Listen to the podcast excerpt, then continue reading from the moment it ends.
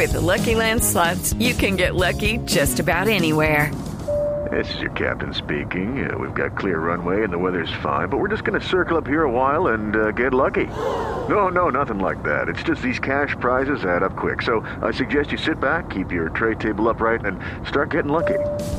Play for free at LuckyLandSlots.com. Are you feeling lucky? No purchase necessary. Void where prohibited by law. 18 plus terms and conditions apply. See website for details. Seguimos conectados con ustedes en Mañanas Blue. Oscar Montes, Ana Cristina Restrepo, Hugo Mario Palomar, Diana Mejía, Sebastián Nora, Mariana Palau, Gonzalo Lázari, Valeria Santos y Camila Zuluaga con el tema del mediodía.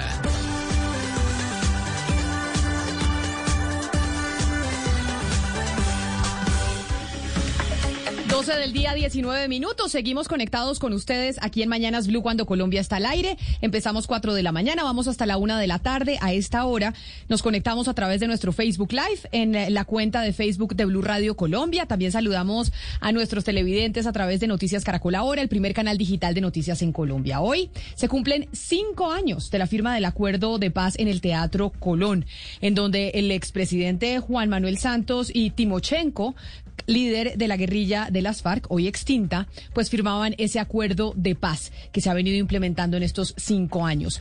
¿Cómo ha sido la experiencia de quienes dejaron las armas y las intercambiaron por la palabra y la democracia? Siempre se dijo, la idea de este proceso de paz es que los integrantes de las FARC dejen los fusiles para integrarse a la democracia, para participar en política. Pero ¿qué tan fácil ha sido su participación en política? ¿Cómo es eso de salir de la selva de la guerra para entrar a otra selva, que en cierta medida es el Congreso de la República y la, y la política también. Antes de hablar con eh, sus protagonistas, quiero que recordemos aquella ceremonia en el Teatro Colón que iniciaba con la firma de un nuevo acuerdo de paz después de que se perdió el plebiscito, se hicieron unas transformaciones en el Congreso de la República y hubo un segundo evento que ratificaba los acuerdos.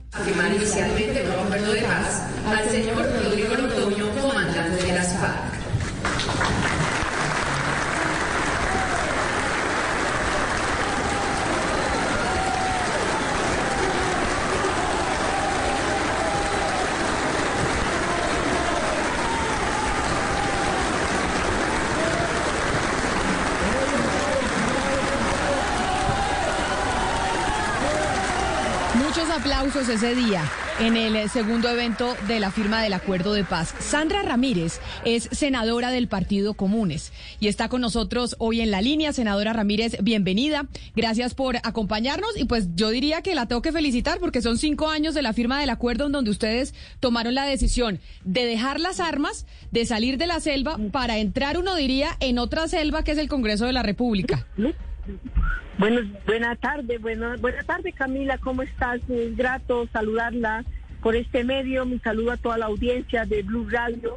Y claro que lo primero que se hizo y fue lo que hicimos en este nuevo escenario es cambiar la palabra por lo, el fusil por la palabra. Y aquí con la palabra estamos acá con la razón, con el argumento, y estamos, como tú decías al comienzo, perdona que te dirija así, en esta selva de cemento que es el Congreso de la República. No ha sido nada fácil, ha sido también una oportunidad para abrir espacios, para abrir eh, este espacio en el nuevo escenario político en el que hoy nos encontramos. Senadora Ramírez, si yo le preguntara qué fue lo más difícil, qué fue lo que más les choqueó a ustedes de llegar al escenario del Congreso de la República, que finalmente fue el objetivo de la firma del acuerdo, ¿qué ha sido lo más eh, eh, pues, lo, más duro para ustedes?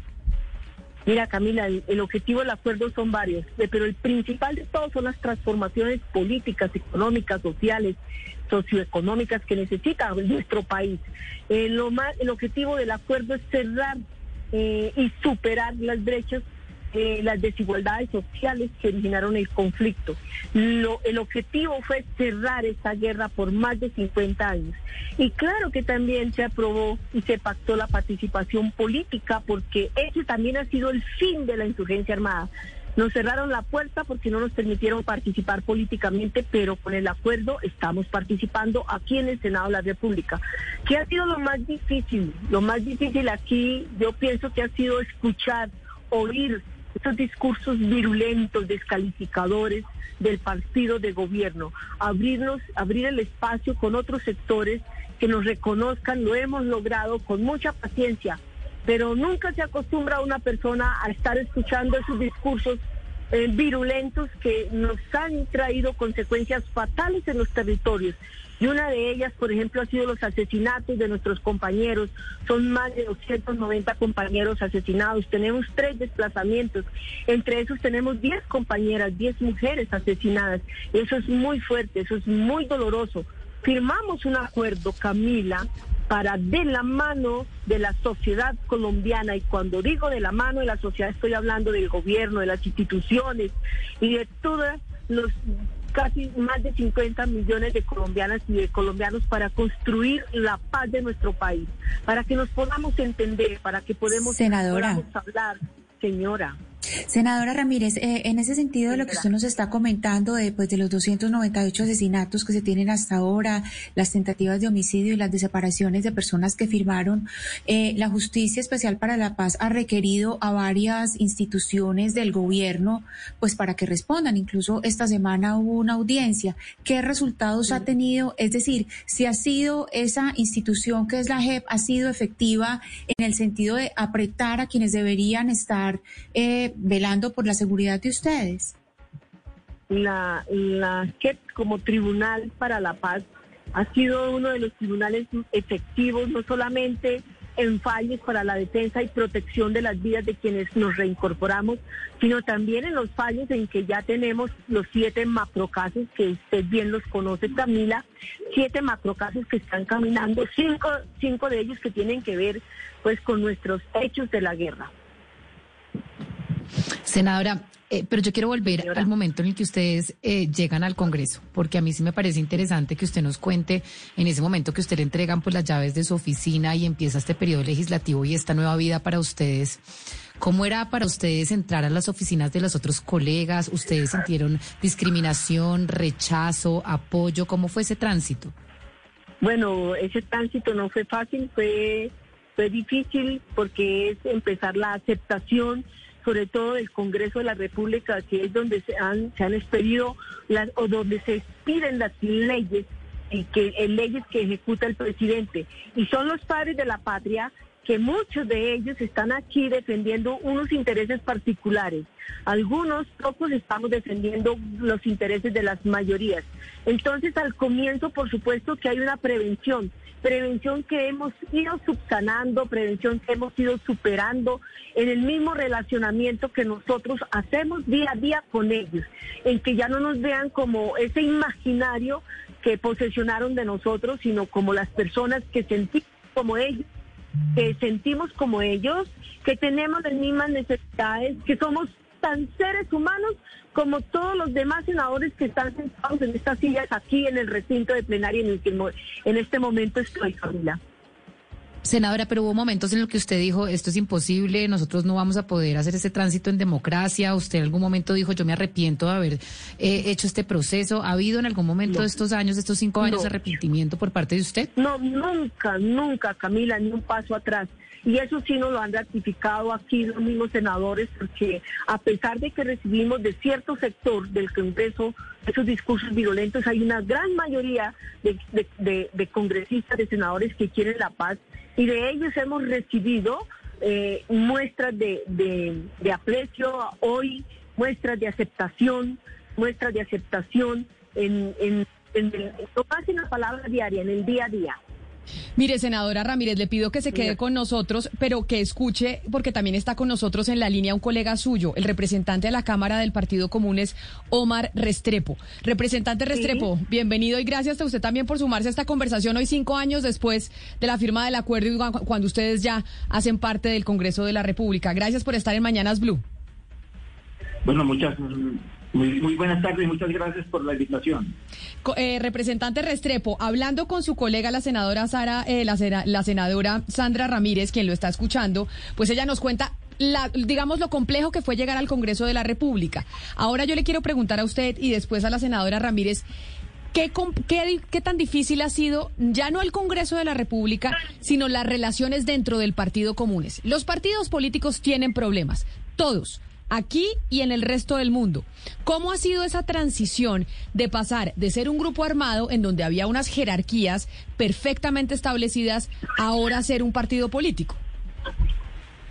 Bueno, los, partidos políticos tienen una dinámica diferentemente a una estructura política militar que tiene una jerarquía, unas normas, un reglamento y están, digámoslo así, gobernadas por un reglamento, pero al mismo tiempo por una estructura que obedece a una dinámica de un conflicto armado.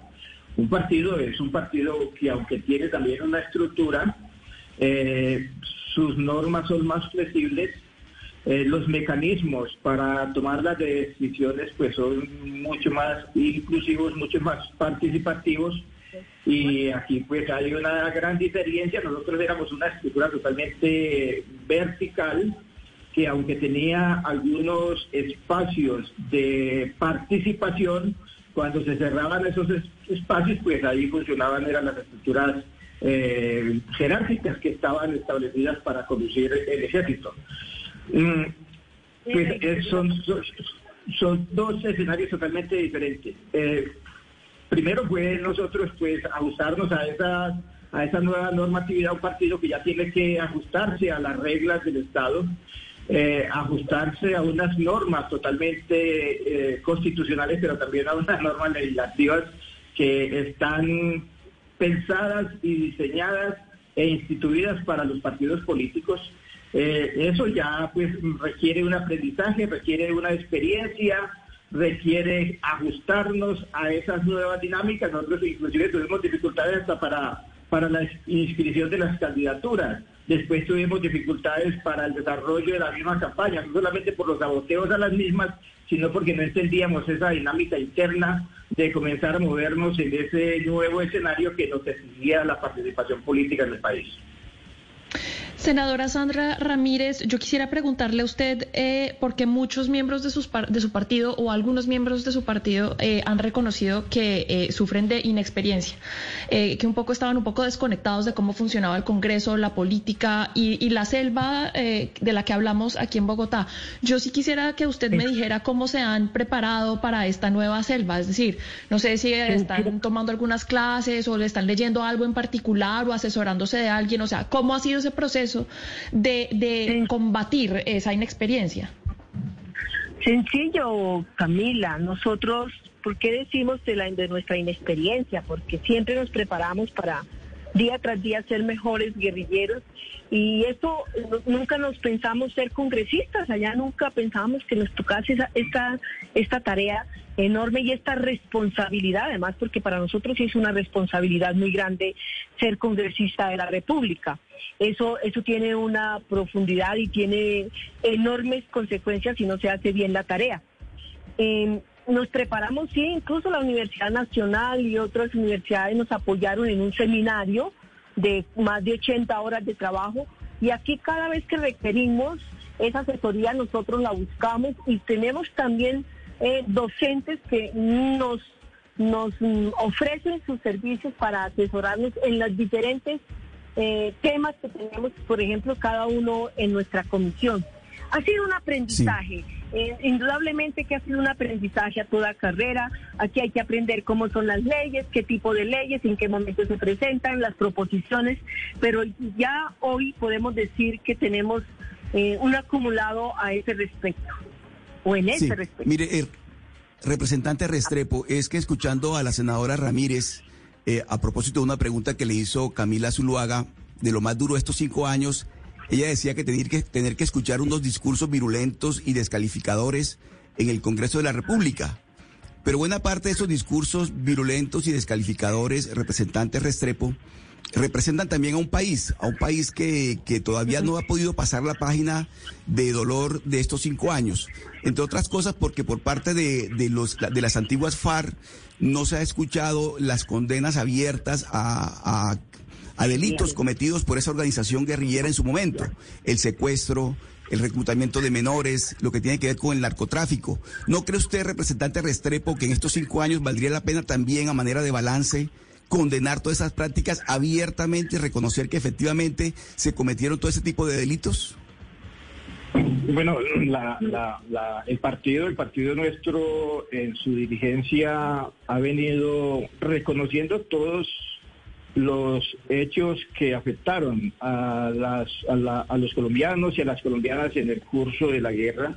Nosotros reconocimos que secuestramos, nosotros hemos reconocido que hemos eh, reclutado a menores de edad, nosotros eh, e incluso antes antes de eh, digámoslo así haber dejado las armas nosotros hicimos unos reconocimientos tempranos frente a hechos que fueron simbólicos eh, eh, en el marco y en el en el transcurso del conflicto. Nosotros fuimos a Bojayá, pedimos perdón a las víctimas, estuvo, estuvimos en, en Urabá, pedimos perdón a las víctimas. Eh, se pidieron perdón a las víctimas en, lo del Nogal, bueno, en, en, en todas las, las, los hechos que nosotros hemos reconocido y que la opinión pública los, las conoce, que nosotros hemos venido aceptando. Además hay un sistema de justicia instalado para el proceso de paz que está haciendo pues el trabajo. Nosotros hemos venido reconociendo verdad, hemos venido participando en algunos escenarios de reconciliación, se ha venido acudiendo a la G, que es nuestro juez natural, y estamos dispuestos no solamente a contribuir con la verdad sobre todo lo que tiene que haber eh, o, lo que nos corresponde a nosotros, en, lo que tenga que haber pasado o pasó con respecto a la afectación de las víctimas, sino también reconocer a, esa instancia que se estableció para el proceso de paz y para cerrar el conflicto eh, en nuestro país.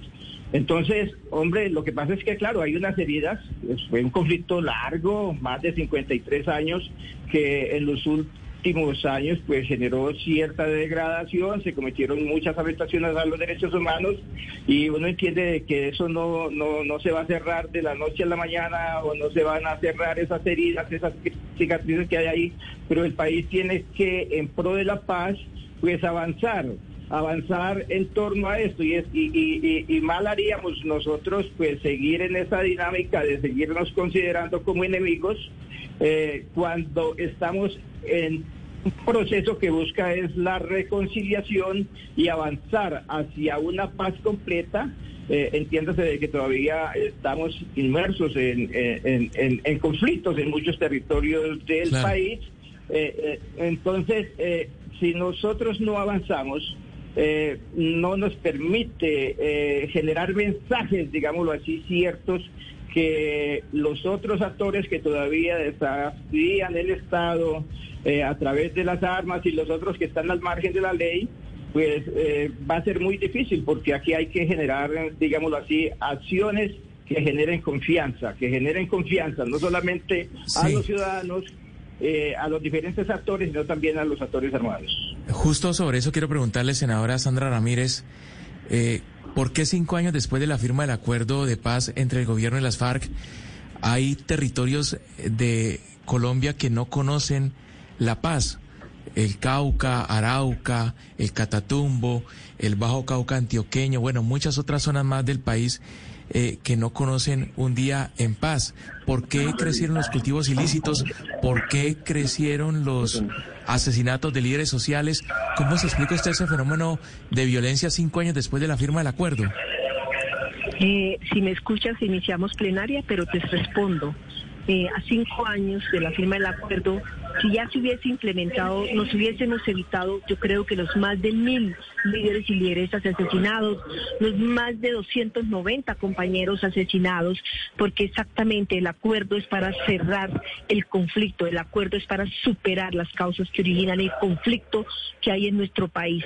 Es todos, es, en, en los territorios como los que usted acaba de mencionar, como Catatumbo, como el Cauca, eh, territorios muy violentos, pero donde se ha recrudecido la violencia, pero también son los territorios más militarizados de nuestro país. Eso es una explicación que no la debe dar el gobierno nacional, eso es una explicación que la debe dar el Estado y sus instituciones, que porque a partir de la firma de un acuerdo que abrió las puertas para democratizar a Colombia, que abrió las puertas para transformar a Colombia, aún hoy estamos en ese grado de violencia tan impresionante. Senadora Ramírez, hoy, cinco años después, donde se hacen balances, donde está la comunidad internacional también haciéndole veeduría al cumplimiento de los acuerdos, donde se dice, bueno, el gobierno ha cumplido o no.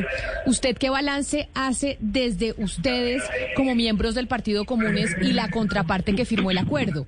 ¿Cuáles son las cosas que todavía faltan por cumplir, que ustedes saben que todavía eh, no se ha hecho todo lo que se lo que se debía? Step into the world of power, loyalty and luck. I'm gonna make him an offer he can't refuse. With family, cannolis and spins mean everything. Now, you wanna get mixed up in the family business. Introducing The Godfather at chapacasino.com. Test your luck in the shadowy world of the Godfather slot. Someday, I will call upon you to do a service for me. Play the Godfather, now at ChumbaCasino.com. Welcome to the family. No purchase necessary. VGW Group. Void where prohibited by law. 18 plus. Terms and conditions apply. ¿Y cuáles sí? Bueno, Camila, ya nos están llamando, pero yo te respondo en dos palabras. En pocas palabras te respondo.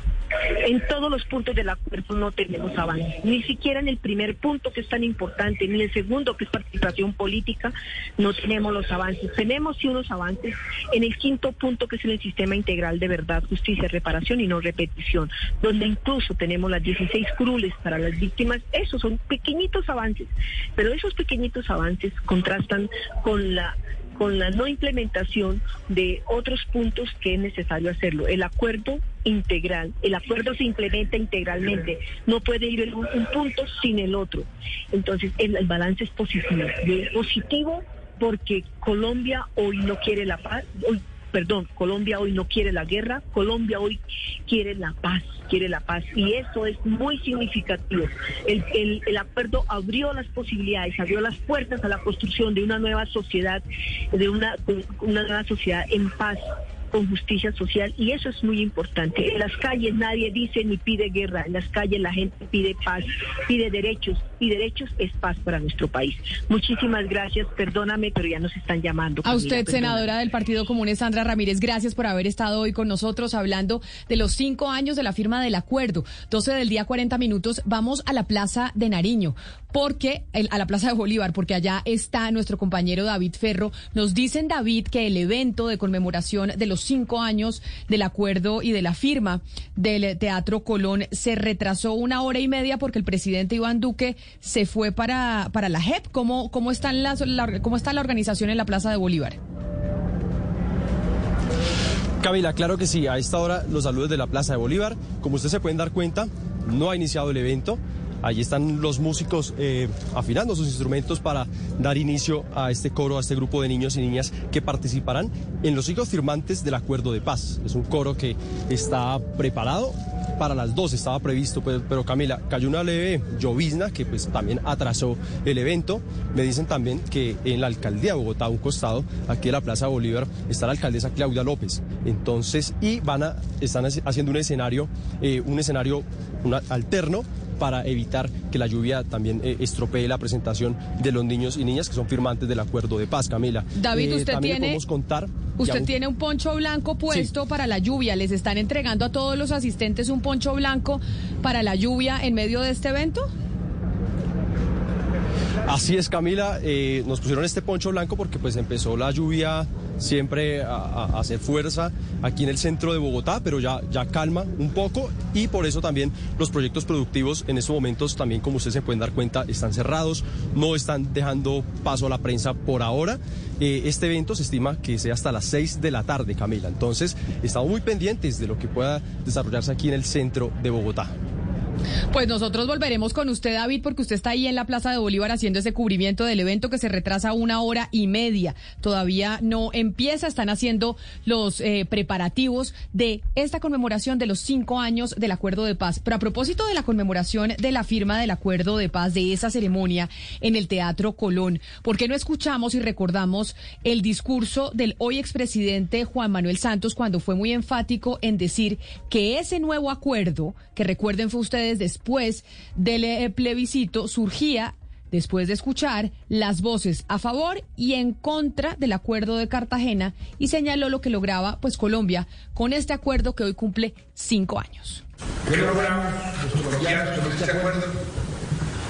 Logramos poner fin al conflicto armado con las FARC y sentar las bases para la construcción de una paz estable, duradera, más amplia, más profunda. Logramos parar de sangre y que no haya más víctimas. Logramos que aquellos que perdieron sus tierras, que tuvieron que dejar todo atrás para salvar sus vidas, puedan volver y recuperarlas. Logramos darles oportunidades a nuestros campesinos para tener mejores y más reales opciones de progreso y que el miedo a la violencia, al desplazamiento, desaparezca para siempre. El campo se convertirá así en ese motor de crecimiento que todos esperamos. Logramos con la justicia transicional ajustada y articulada con nuestras instituciones y con el derecho internacional que las víctimas puedan hacer valer sus derechos a la verdad, a la reparación, a la justicia y a la no repetición. Esas eran las palabras del expresidente Juan Manuel Santos cuando se firmaba ese segundo acuerdo del Teatro Colón que hoy cumple cinco años. Pero cinco años después el expresidente Juan Manuel Santos ha hecho varias declaraciones también, Sebastián, en torno al acuerdo, en torno al nuevo gobierno, a cómo se ha venido manejando la implementación de los acuerdos. Sí, hace un par de horas, Camila, eh, Juan Manuel Santos dijo que él se alegra que un poco los antiguos eh, enemigos de la paz ahorita estén montados en la paz y que el presidente Duque eh, en el mundo, en escenarios internacionales, hable bien del acuerdo de paz y dice algo que pues me lo dirá usted y mis compañeros, se sabe que interpretar a Juan Manuel Santos es muy complicado, que hay acercamientos entre el ELN y el gobierno de Iván Duque, y que él le alegra que se inicie esa exploración. No sé si usted es buena intérprete Juan Manuel Santos, pero a veces es complicado. A mí no sabe uno cómo leerlo, a veces es difícil, pero lo que, lo que dice usted es que el expresidente no debió haber eh, dado esa información de que se iniciaban acercamientos entre el Ejército de Liberación Nacional y el gobierno de Duque. No, no, le corresponde que eso no lo diga el gobierno nacional. Y yo, yo sí leo un poco de mala leche en las, en las declaraciones de Juan Manuel Santos. ¿Usted cree que fue mala leche? Pero él, pero él dice que no. Él dice que no, que no es de mala leche. Sí, pero le dice, le dice yo, yo digo, me alegro que hayan iniciado negociaciones con el ELN, es algo muy secreto, algo muy íntimo. esos acercamientos, así es, Sebastián, esos acercamientos, Camila, tienen un grado de confidencialidad muy alto, ¿no? Porque cualquier frase imprudente, cualquier comentario puede, puede afectar en caso de que efectivamente, como dice el expresidente Santos, se estén llevando a cabo acercamientos entre el gobierno y el ELN que como usted bien recuerda están rotos después del atentado a la escuela de policía en Bogotá. Mm. Pero, pero sí, yo creo que tiene un grado de confidencialidad que es mejor preservar. Pero la cúpula sigue en La Habana, Oscar. Digamos que esa es una gran ventaja. La cúpula de, esa guerrilla sigue en Cuba y pues seguramente se han hecho algunos intentos. No sé qué tan tan efectivos hayan sido hasta ahora, pero bueno, eh, dejan el aire ese Juan Manuel Santos que creo, Camila, es un poco eh, sarcástico, ¿no? Es está cobrando Eso factura Juan Sí, claro, porque es que pues fueron muchos años de, de, de polarización, de discusión entre el gobierno Santos y, el uribismo, y ahora pues eh, Iván Duque eh, dando resultados a nivel internacional del, acuerdo de paz. Entonces eh, creo que está pasando factura a Juan Manuel Santos por, por lo que hace Duque en estos días. Pero es posible ese acercamiento entre el gobierno nacional y el Ejército de Liberación Nacional, el ELN, que sea exitoso, que se pueda mantener en el tiempo cuando este gobierno ya se está acabando. Y yo creo que esto le podemos preguntar al representante Restrepo del Partido Comunes que vivió esa experiencia y que sigue con nosotros en la, en la línea, representante Restrepo, a pesar de que son dos grupos distintos, pero que también estuvieron eh, al margen de la ley alzando las armas, ¿usted cree o qué se necesita para que se pueda llegar a un acuerdo efectivo con el ELN?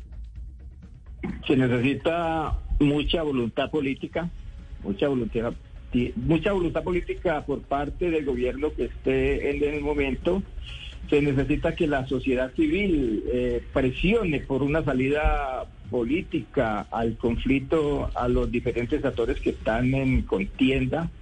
Se necesita generar pues todo ese clima favorable para la paz. Yo creo que Colombia lo ha venido haciendo desde hace muchos años. Nosotros eh, participamos en varios procesos de paz, en el de Belisario, después eh, en el eh, en los en, el de César Gaviria, después en el con Pastrana, y bueno, y terminamos con Santos. Pero eso fue parte de un proceso, los helenos también han venido en esa misma dinámica.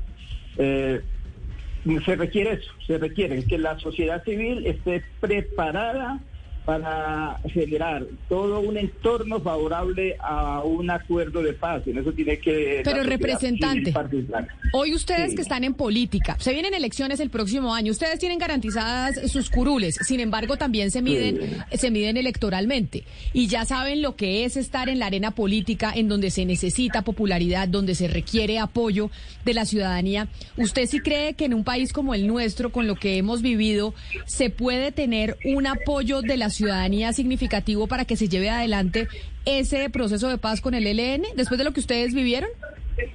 Sí, hombre, eh, aquí hay pues, lo que nosotros hemos venido leyendo en los últimos tiempos, eh, pues por eso el acuerdo de paz que nosotros eh, pactamos con el gobierno tuvo el acompañamiento de muchos sectores, pues hubieron unos que se opusieron y se opusieron porque hay, hay otras pues hay otras lecturas también, hay, hay otros intereses, pero la mayor parte de esta sociedad está exigiendo una paz completa porque están totalmente, digámoslo así, cansados de la violencia. Se necesita que el conflicto se cierre con todos los actores, eh, con unos de manera negociada y con otros, pues, a, generar una ventana jurídica que busque resolver ese problema. estoy hablando de los paramilitares, pero eh, eh, Colombia lo viene planteando desde hace muchos años. Este proceso con, con los helenos que venía avanzando y que venía caminando, pues hombre, nos fue posible porque eh, ganó un gobierno que, que eh, en su momento quería volver a hacer trizas estos acuerdos que nosotros pactamos con Santos y no creo que tuvieran muchos deseos de adelantar unos con otro actor armado cuando estaba interesado en volver trizas el de nosotros. Entonces, eh, la realidad nos ha dicho de que este, este, este problema no se resuelve a través de la fuerza.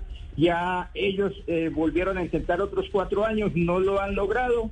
Creo que hay que tener esa sensatez y la única salida es una salida negociada a ese conflicto que vive este país. Pues quiero saludar también hasta ahora a Henry Acosta, que fue otro de los que, otro de las personas que estuvo detrás de este acuerdo de paz, de los acercamientos con la guerrilla de las FARC. Señora Acosta, bienvenido, mil gracias por estar con nosotros y pues a usted también felicitaciones después de cinco años de la firma de este acuerdo. Camila, buenos días, buenas tardes. Y usted que fue uno de los primeros que logró esos eh, acercamientos para que pudiéramos hoy estar contando esta historia de la firma del acuerdo de paz. Estábamos hablando ahora de las palabras del expresidente Juan Manuel Santos refiriéndose al tema del ELN y entonces estamos con interpretaciones, si era un poco sarcástico y cobrándole al gobierno del presidente Iván Duque que se opusiera y que ahora se estaba acercando al ELN. ¿Usted cree que es así? ¿Cómo interpreta usted esas palabras del expresidente Juan Manuel Santos frente al gobierno del presidente Duque y su actitud hoy con la paz? Pues una hija que, que tengo en España me acaba de preguntar lo mismo, pues lo Mi respuesta es simple.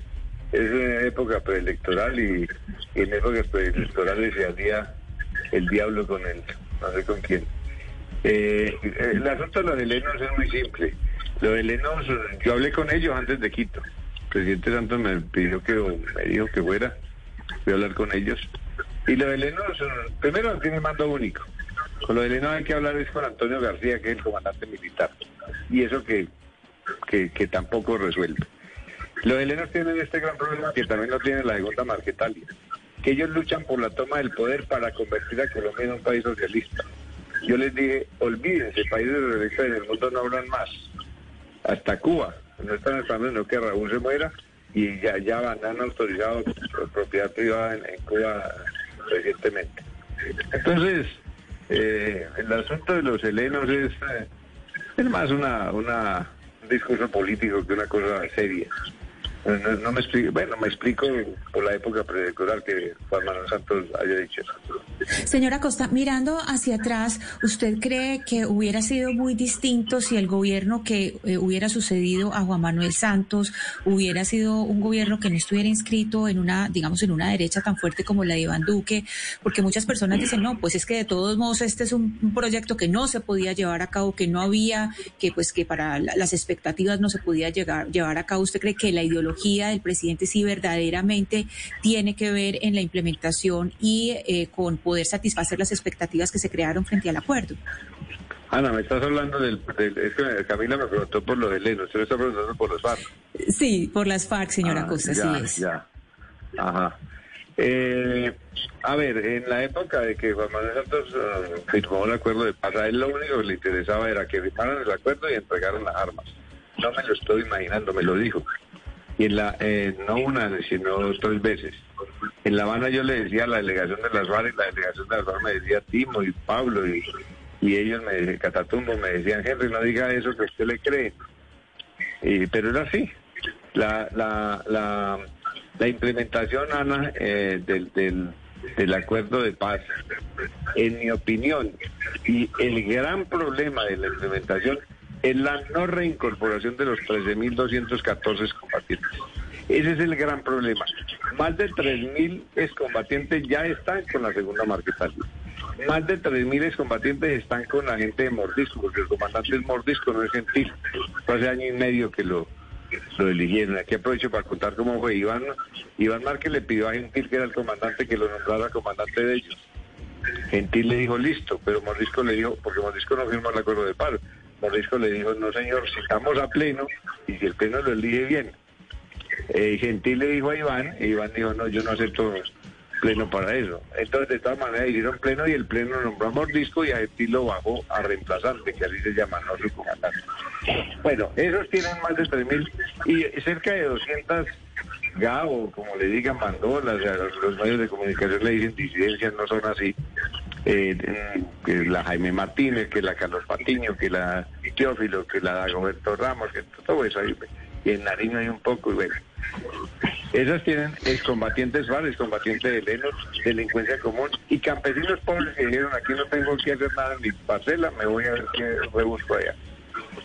Entonces, esos excombatientes, es decir, hay más de 7.000 excombatientes de los más de 13.000 que ya están otra vez en armas. Es decir, no hubo reincorporación. Pues sí, muchas cosas por hablar de estos cinco años de la firma del acuerdo de paz. Sé que podríamos estar aquí con muchas preguntas, Así todo es, lo que falta, qué va a pasar con el ELN, es posible, no es posible. Pero, doctor Henry Acosta, queríamos tenerlo unos minuticos aquí con nosotros porque sabemos la importancia de su participación en esa estructuración eh, del acuerdo y por eso nos parecía importante hablar con usted. Camila, interrumpo para contarle una cosa. Estábamos en plenos diálogos de La Habana y el presidente Santos hizo una carta para que yo le llevara a, la a los comandantes de los helenos para yo ser el facilitador con los helenos. Yo dígale a las FARC que lo, que lo contacten.